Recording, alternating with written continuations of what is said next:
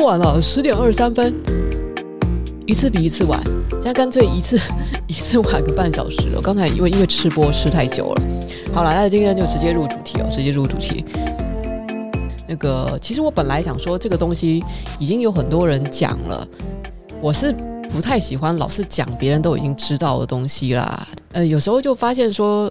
我不知道诶，就大家好像呃有一个话题特别热门的时候，听众们就会去追逐，他们就想想方设法要找到各种侧面的资料，然后想要听到各方人士的解答。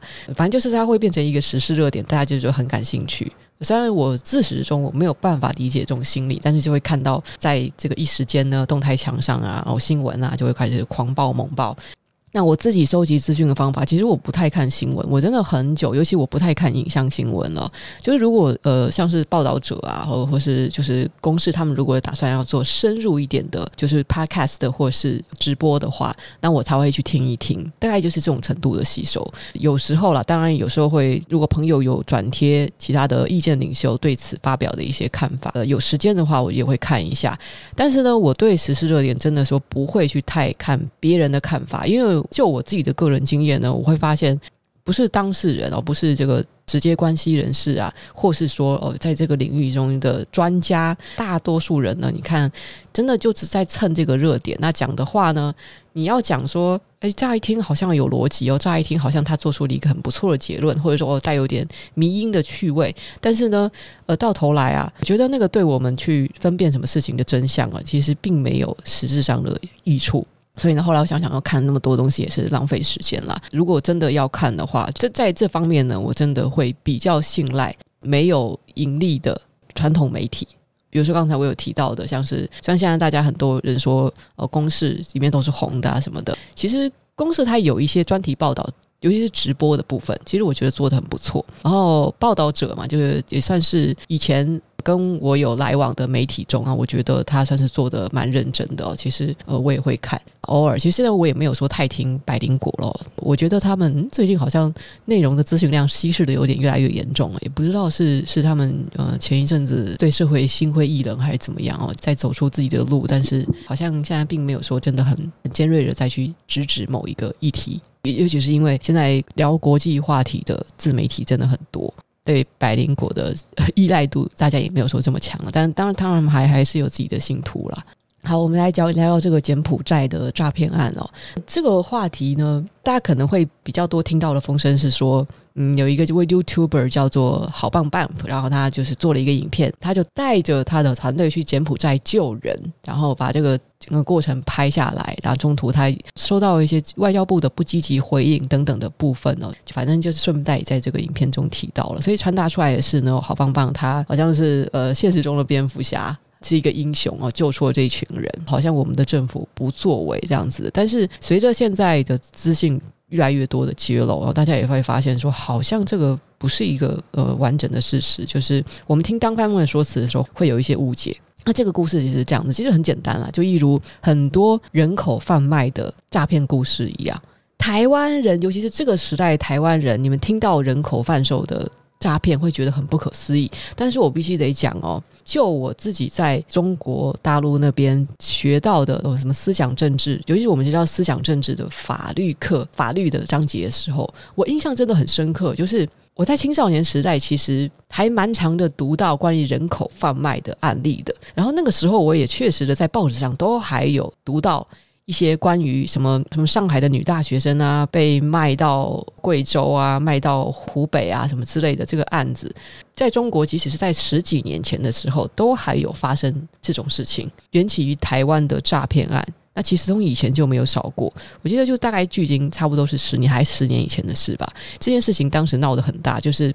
有一群台湾人，好像是在是在非洲，对不对？当地因为架起了成本比较便宜的什么基地台啊、电信的东西，就反正有一帮台湾的诈骗集团就在非洲，然后以非洲为根据地，向向中国发送诈骗简讯，还有诈骗的 email。这个也很久以前就已经发生了。我那个时候这一群人被抓到了之后呢，因为他们主要的诈骗对象都是在中国大陆的人。所以那个时候呢，这些人就中国，因为他们是一中政策，他们会认为台湾人也是中国人，那要用中国的法律来治，而且主要受害人也都是中国人，所以那一群诈骗分子就被抓到中国了。那我记得呢，那个时候台湾的网上呢，就有一部分人说，哎，就算是骗子，也是台湾的。骗子啊，就算是坏蛋，也他也是中华民国的人啊，所以应该要把他们带回台湾，让我们台湾的司法来处理。然后呢，有一部分台湾人则是觉得，反正都是一群诈骗犯，都是一群人渣，我们国家也不想收留这些恶心人。反正他们正好他们去诈骗了中国人，那你们中国人就去用你们的法律去制裁他吧，哦，管他要死刑还是无期徒刑什么的，反正全送去中国，这些人渣我们不用管了。我记得当时就起了一个这样的争议。但是后来那群人好像最后还是被带回台湾来就是，好，就是引起了呃民众的蛮蛮不爽的。当然，我觉得这个东西就蛮相远的。其实照理讲呢，呃，我们我们说讲求法治嘛，那我们要讲求说，你今天的台湾要建国，我们首先就要维护自己国家的人的尊严。所以呢，他今天不管是在外面犯了什么罪哦，那我们就是应该要坚持，不是说什么是因为对方是人渣，所以就要遣送到中国去。应该是事实中我们就要坚持，因为他是台湾人，他既然有我们台湾的国籍，有领台湾的护照。就算要处罚他，也是由我们国家的政府来处罚，而不是当时由中国政府这样子。就是因为一旦我们让了这一步，一旦我们容忍中国去，好像再乍一看好像是我们诈骗，乍一看好像我们把人渣推给了他，但是其实不是，那个是一个国格的问题。就算是诈骗犯，也一样是要抓回台湾来再法办。好，所以我觉得当时有一部分台湾人是很不理性啦。那我现在回到现在的案子，我觉得最近发生的这个案子啊，不是，我觉得这完全不是最近的，欸，哎，就是好棒棒在他之前哦，就是记得我还在求职的时候，八九年前时候的事情。我还在求职的时候，我就有看过一零四有一些奇怪的广告。叫人去什么？去新加坡啊，去柬埔寨啊，去缅甸啊，薪水就是用开美金，呃呃，美金怎么开个呃两三千的美金一个月？跟你说，那在那边会住饭店啊，那你就是简单的做接电话啊，然后甚至连会英文都不用。早就已经有看到样子的真才广告，诶，可是为什么那些广告没有办法吸引我呢？因为那个时候啊，我我虽然看到那个工作环境好像不错哦，待遇也还可以，就是比普通的出社会的，说是刚出社会的学生就可以那么高薪，而且还可以出国长见识，这感觉是不错的。可是我看了一下工作内容，我就完全不考虑。为什么？因为这工作内容写就只是接电话。我自己学有专长啊，我本来我出社会，我不仅仅是为了一份薪水。我更加我是要希望可以锻炼我自己的能力。如果到国外去，然后我仅仅是在做一个接线生，哎，除非他薪水真的高到一个地步了，但是太高的话，我根本就其实我也不会信。我一直觉得这可能在做八大行业什么。当时我是完全是存这样子的疑惑，呃，就两三千块美金，我想说。OK，这个薪水是比刚出社会的人高一点点，但是他的工作内容是这么的单调，所以我我不想考虑。就是我我是希望说可以用到我自己的技能，我就看了看那广告就算了，想说哦，这个应该是给一些可以忍受得了无聊的人吧。在台湾还有一些奇怪的广告，就是什么什么。很明显就是做八大行业，很明显他想要招募女性，就说什么嗯，做公关啦，做陪酒啦，啊，他没有说做陪酒啦，就是做女公关啦，跟你说什么月收入可以可以挑战十万元的，这个我一看就觉得说他你他没有任何的特殊的技能要求，却起薪这么高，奖金这么高。我不相信这世界上有这么便宜的事情，所以我也都是略过啊。那当然，有一些女生她可能觉得说，哦，这样她这样子赚钱比较快的话，这个社会上也不应该对他们有太多的歧见呐。但是真的就是，嗯，不是我想要追求的生活，就是这样子哦。我不太会跟人家 social，我也不会喝酒。那我觉得要我去哦服务男性什么的，哦这个赚快钱什么的，那个就不符合我的需求，所以就没有考虑。好啦，那总之呢，我想说的是呢，这个诈骗的手段呢，在很多年以前就有了，只是最近那个 YouTuber 这个过程做出来，嗯，好棒棒的话，他自己有承认呢、啊，他就是松联帮大哥的老大嘛。呃，我是之前没有这么确定哦，我只是知道他跟黑道有关联。其实这个这个也不难猜吧？啊，你说一个 YouTuber 跑出来做，然后那个还没有赚钱的时候就有这么大的这么多的成本哦，住的不错，穿的不错啊，那个其实一看就是有有有身家有背景的 YouTuber 啦。那你说一旦他这个扯到黑道背景嘛，你说他是单纯的出来救社会吗？哎，我这样讲就是，嘿，我还在台湾哈，不讲那么白啦。但是我我就觉得说，大家好好去思考一下啦。就是他跟黑道的关系也也没断干净哦，他本来就有动用他自己家族的资源啊，他这个黑道的资源。这次的柬埔寨这个诈骗案呢，然后本来呢。其实台湾的大部分哦，这种什么就什么关于走私啊，关于人口贩卖啊，尤其是这种人口贩卖，它是要跨国的犯罪哦，这个很难不跟黑帮有关系的，是松联帮、竹联帮哦，就我黑道对黑道，你说怎么可能哦，不放点面子哦？就是其中最大的盲点就在于说，台湾跟柬埔寨是没有邦交的。今天你就算是派一个官出去啊，你是要叫蔡英文总统直接杀直升机去，然后最好是武装，然后带来两排机关枪，像兰博一样的这样降落在柬埔寨。你说能叫他们干嘛？那台湾跟柬埔寨就是没有邦交，然后他们当地的受害人要联络到最近的大使馆，就只有在越南的胡志明市。天哪，那么遥远！我自己所了解到的呢，这些人哦，有些人哦，其实当初他们不知道要去柬埔寨，那有可能有些人是什么送送到澎湖哦，有些人是送到那种邻近的国家，可是最后呢，最终反正就是被卖到了柬埔寨。在那边之后嘛，因为人生地不熟嘛，每个人其实都有点畏畏缩缩的，而且无所适从。哦，你说棒普的那个父亲过世七年了，对啊，但是父亲过世七年了，黑道之间的关系是不是还在？哦，资源是不是还在？黑道可以说解散就解散嘛？你说官商勾结可以说不存在就不存在嘛？这个很难讲。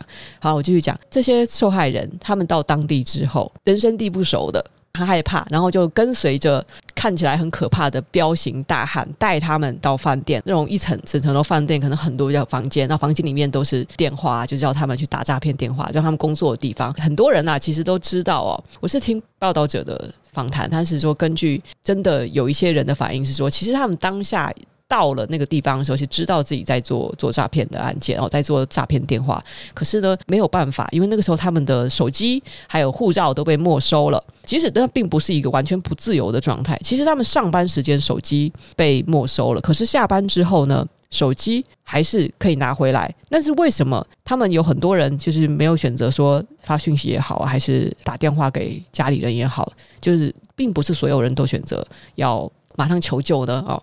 为什么他们不报警？那是因为在柬埔寨，其实警方本来就跟这群黑道就是认识的，所以他们如果直接报警的话，反而还会再被黑帮抓回来，这是第一个难处。所以他们知道报警没有用。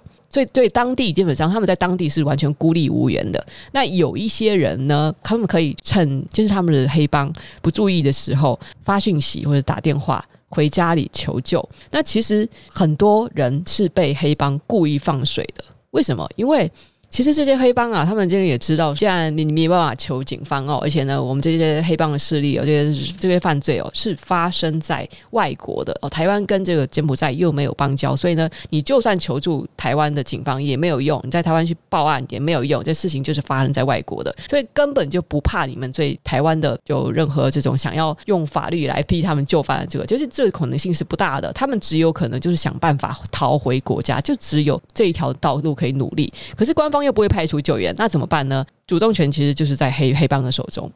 黑帮其实有些根本就是故意放水，因为呢，你如果向家里人求救的话，那家里人想把你救出来，为了要让黑帮放人，那他们就会拿赎金。那有些付不起赎金的，而且做诈骗又做得很烂的人哦，没有能力的人就会被转卖。这个成本多低呀、啊！就有些是什么包机哦，包包饭店，其实包饭店已经可以忽略不计了，因为他们那个住住的品质也没有多好。包机包到柬埔寨，然后。每个人可以就转卖出去，也是几十万了，这几乎就等于一个无无本生意了。所以呢，他们就只是想办法，就是让人不断的从台湾过来。有一些人说他联系到我家里的话，那就是骗朋友，你骗一个朋友来交换哦之类的。那有一些人则是心甘情愿，就想说，反正我也是来赚钱的，你努力一点，那搞不好诈骗集团。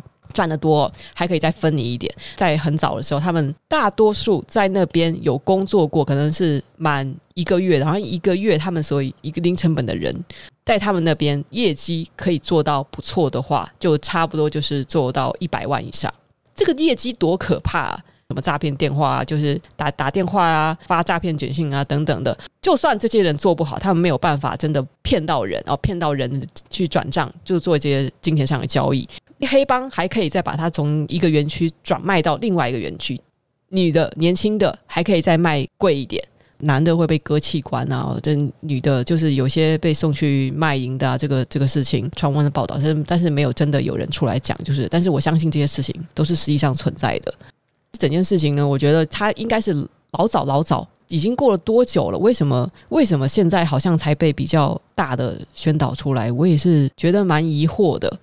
但是现在现在想一想啊，就是如果一直在反反复复的像抓交替一样，而且黑帮就是有办法让台湾人抓到国外之后就死了，要不然就是交换条件交换出去。然后这些人因为害怕自己是共犯，所以不敢说出事实的话。那的确，呃，明明就很大规模的诈骗事件，很有可能啊，就是被蒙在鼓里。现在才浮出水面，被这么多的媒体报道。即使哦，就是我是不太清楚说好棒棒他，结果他诶救出来的有一些人，就讲有些人他呃本身就是诈骗犯啊，然后呃有一些不自然的地方没有错，但是呢，我现在是还是百思不得其解，说诶好棒棒，你真的纯粹的要做一件好事吗？因为他的第一支影片，我我感觉很怪，因为其实从我从以前我就觉得这个 YouTuber 他跟他的留言区的那群人都很怪异，像比如说我以柬埔寨的诈骗这个案件来讲好了。其实这个是放在任何一个国家，除非说像美国，他美国就是想当世界警察，那可能说他这个干涉的空间会比较大。但是呢，以台湾来说，我反而觉得政府无能为力，反而是正常的。因为你说这该怎么办？这些人就是被诈骗去了国外，然后这个犯罪都是发生在国外。你要台湾的司法程序要拿这些事情怎么办？你要我们现在紧急就是求柬埔寨拜托跟我们建立邦交吗？希望我们可以把罪犯给引渡吗？希望我们可以把人赶快救回来吗？我们要开直升机去吗？还是开航空母舰去？政府真的是这件事情就是无能为力。可是为什么这件事情好像被导向说是政府无能？哦，我相信我们的政府一定有很多的改进空间。但是呢，就是留言区的那群人呢，开始把这件事情鼓吹，还开始去带风向，带到一个哦，政府无能，政府没有作为。在这个时间点，尤其是我觉得在选举之前，在吹这样子的风向，真的很奇怪。这已经是一个很情绪化的解读了。我觉得很奇怪的一点，只是我觉得好棒棒，他他既然要做一件好事，就就做一件好事。可是他到底是有意无意？他有没有发现说他现在正在做的一些表面上看起来是好事的事情，已经被蓝营拿来在攻击绿营了。你看好棒棒，他上了那几个媒体哦，全部都是蓝媒的哦，TVBS 啊，反正我我看到的几个，他还有上那个什么陈辉文跟那个谁谁谁的节目哦，那个谁谁谁节目，但是那两个人因为让他讲话尴尬了，节目紧急被删除了。我觉得这件事也很有意思。昨天我没有记下来那个链接，但是他好像在 TVBS 的某一档节目，有两个常任来宾就讲话，对他没有再客气。对他的话说提出了质疑，结果那个节目就被删掉了。哦，对对对，新闻大白话。好，所以我觉得这一系列的操作非常可疑，就是要不然你蓝营今天你想要利用这一点，你你要想去做一些政治操作，你想要去攻击对方阵营，来宾讲话嘛，那。你如果今天是作为一个，就是他想要做一个第三方的陈述啊，想作为第三方的成功，好，那我们就让他讲嘛。那如果他说的话，他的立场，他所作所为有任何可以吐槽的地方，我们也把它摊开来讲嘛。为什么蓝营要说，然后发现势头不对啊，发现好像导向的那个风向不是我们想要的结果，就紧急把那个节目就下架了。所以我觉得这完全就不是一个做媒体的风范啊。虽然我们也知道说这些哦中天啊、TVBS 他们本来就对啊，他们就是 TA 就是蓝营嘛。我是觉得说，如果好棒棒他是无辜的，如果他背后他没有政治势力在操作的话，那么在选举前哦，然后他想要做一件大好事，借这件事情来去达到让蓝营煽风点火了这个目的的话，我不会针对他个人做出什么评价，但是我会觉得很可怕，很可怕。这个就很像，在我在我看起来，那个就是选前然后黑道又跟老一派的势力再勾结起来，然后再对。群众再洗一次风向，是我我有听人提过说，其实警察在机场有举牌有警告，然后甚至有一些人都已经就是准备要上飞机，警察就说那个你是不是？求职诈骗广告啊什么的，不过我我我我得这样讲啊，就是真的已经准备好行囊啊，都已经准备要上飞机飞去柬埔寨的。那当下呢，你突然一个警察跟他讲说：“哎，你你去这很危险啊什么的。”他们也不会相信，然后可能也是很困惑中，可是糊里糊涂的，他们也没有办法当下去做那种决定了。因为我觉得，嗯，年轻人的脸皮比较薄。再加上可能相较之下，诶，警察是客客气气的讲啊，也不会说是出言的喝止，直接禁止啊。他们心里也是有可能半存疑的状态，就半推半就哦。这就有点像是女生的某种我越想越不对劲的这种情景哦。他们可能也不知道自己踏出那一步，踏到地狱里去，但是他们就是身不由己的。当他们做了那个错误的决定之后，向着那个地方前进。而且中途其实有人拦下来，就是拦不下来。倒不是因为说他们特别笨还是怎么样。我们我们这一代年轻人就是我觉得比较随波逐流一点。我们我们好像居住在桃花源里面，然后对一些世间险恶真的没有警惕性。那就比如说我我之前在 IG 限动啊，其实我有讲过，我觉得很多人哦在指责这些年轻人哦啊，你怎么就没有脑袋啊？你高薪的工作怎么会属于你哦？有那么多人那么苦读苦到。顶尖大学要苦到硕士博士，他们出来薪水都没有那么高哦。你跑到柬埔寨 GDP 这么低的国家讲讲电话，你就可以赚到这么多美金？你真的相信有这种机会？然后还有人说什么跑到柬埔寨去做 KTV 少爷？你在台湾都没有办法做 KTV 少爷，你怎么觉得到柬埔寨你就会变成金城武？到底是哪根筋出了问题哦？到底是何来的自信？那有些人就会去骂嘛，你不就贪嘛？不就好吃懒做嘛？不就是不学无术哦？想做一些那种比较偏的工作，就以为自己可以。轻松去国外边玩，然后边吃香喝辣，就轻轻松松赚到第一桶金哦。责备这些年轻人不实际。其实我我倒觉得，我再我再仔细想想，就因为我还在出版社工作的时候，我曾经有一个工作机会是这样，就是我当时的副理想要到上海去开分办公室，所以他希望找我一起去。我当然知道他为什么要挑中我，要我跟他一起去上海。一方面是因为。我有在中国上海的经验，另一方面呢，他可能就是应该是蛮器重我的能力，所以呢，觉得如果他带一个员工去的话，哦，他就是要带我去。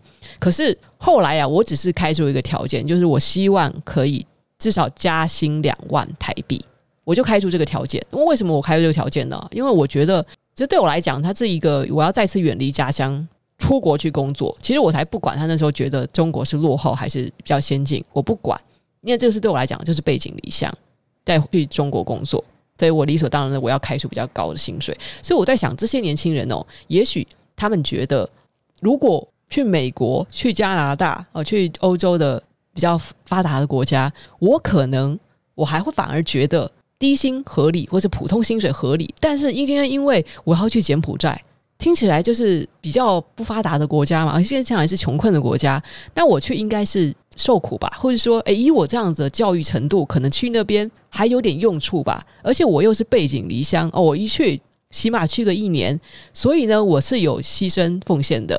所以去那边理所当然，薪水高一点。而且对我来讲，那个其实并不是一个很轻松的决定，是有一点点挣扎。嗯，我要一年没有办法见到家人，呃，见到好朋友。而且要在一个人生地不熟的异国他乡工作，哎，这个当然要拿高一点薪水啊。他们就是，我觉得他们的思路其实就这么简单哦，因为是海外工作，而且他们并没有想到说，如果是何德何能哦，我有什么特殊技能，公司才可能聘我，然后用这么高的薪水。他们只是单纯想到说，那是会比较辛苦。而且的确啊，在诈骗集团中呢，不止骗台湾人，有骗其他地方的人。本来就是因为他们是专门要骗华文圈的人，所以会说中文的呃人口贩子买哦，除了女的会。贵一点以外，会说中文的人的确也会卖的比较贵一点哦，因为这是面向的那个市场就比较大，所以是的确没有错，他们就是锁定会中文的人群，所以你也不能讲说这些人哦到柬埔寨跟在台湾的那个价值是不是相等的？其实他们到那边的确是一个相对来讲品质蛮上乘的劳力，的确是没有错。好，呃，提到说哦，台湾公司的外派，没错，他们会给安家津贴哦，会一定会给加薪，然后通常来讲呢，也会至少保证你什么一季啊、两季啊，那起码你有这个免费的机票回台湾，不会让你一直在外面流连失所的啦，就是标配哦，标配。好啦，反正当时我后来没有去哦，就是因为公司后来也没有办法接受我的条件。但是总之呢，就是我想那些人他可能可能是单纯的想要这样子吧。我当然不排除啊，我现在可能真的就是。终归到底，你说他们笨吗？不聪明吧？就见识少吧？可是很多人可能真的只是想要冒那么一把险。有些人可能蛮喜欢旅游啊，觉得拼一把又听起来这个是我自己能胜任的工作，对吧？你说看到那样子的职缺，不会去应征的人，但不是很有自信的人，那个很明显是没有自信的人，因为他们自己国内你也就是你就是找不到其他的好工作啊，所以你才会往国外找嘛。我反而觉得这样子的逻辑才是正确的。呃，关于柬埔寨的诈骗案，然后虽然大家看到的在主流的媒体留言啊，或是呃 YouTube 的各大新闻下面留言，大家都会就是很多网友都是骂的很难听啊。我最近听到了一种说法，就是在网络上呢，它本来浮现的就是一种极端值哦。尽管这个极端值，我觉得一定程度上它会影响到我们一些太过沉溺于网络上的人，我们。可能会不小心被他们的想法、被他们的情绪所渲染。希望大家还是保持一个，就是在尤其是在国人受害的这个情况下，大家也保持一个温柔理性的心。这些事情已经发生了，这些是人伦悲剧。就是说，有些人他们被逼要再去骗一个人去柬埔寨，他们还在回家啊。这些人就因此是共犯嘛？那我觉得是在台湾的法律现在是否可以再去做一些补强？虽然我不喜欢美国这个国家，但是我觉得美国有一条法律就设得很好，我就印象蛮深刻。是我以前看一个律政剧，我学到有有哦，原来美国也它也是特定州啦，有一些法律呢是说。在打官司的时候，证人出庭之前嘛，不是要手按在圣经上，然后发誓说呢，我陈堂所做的证言哦，全部都是真实的哦，就是要做这个这个这个誓言嘛。可是呢，其实其实他们这个法律上有一个前提，就是有一种情况，即使证人说的是谎言，但是也不会构成伪证。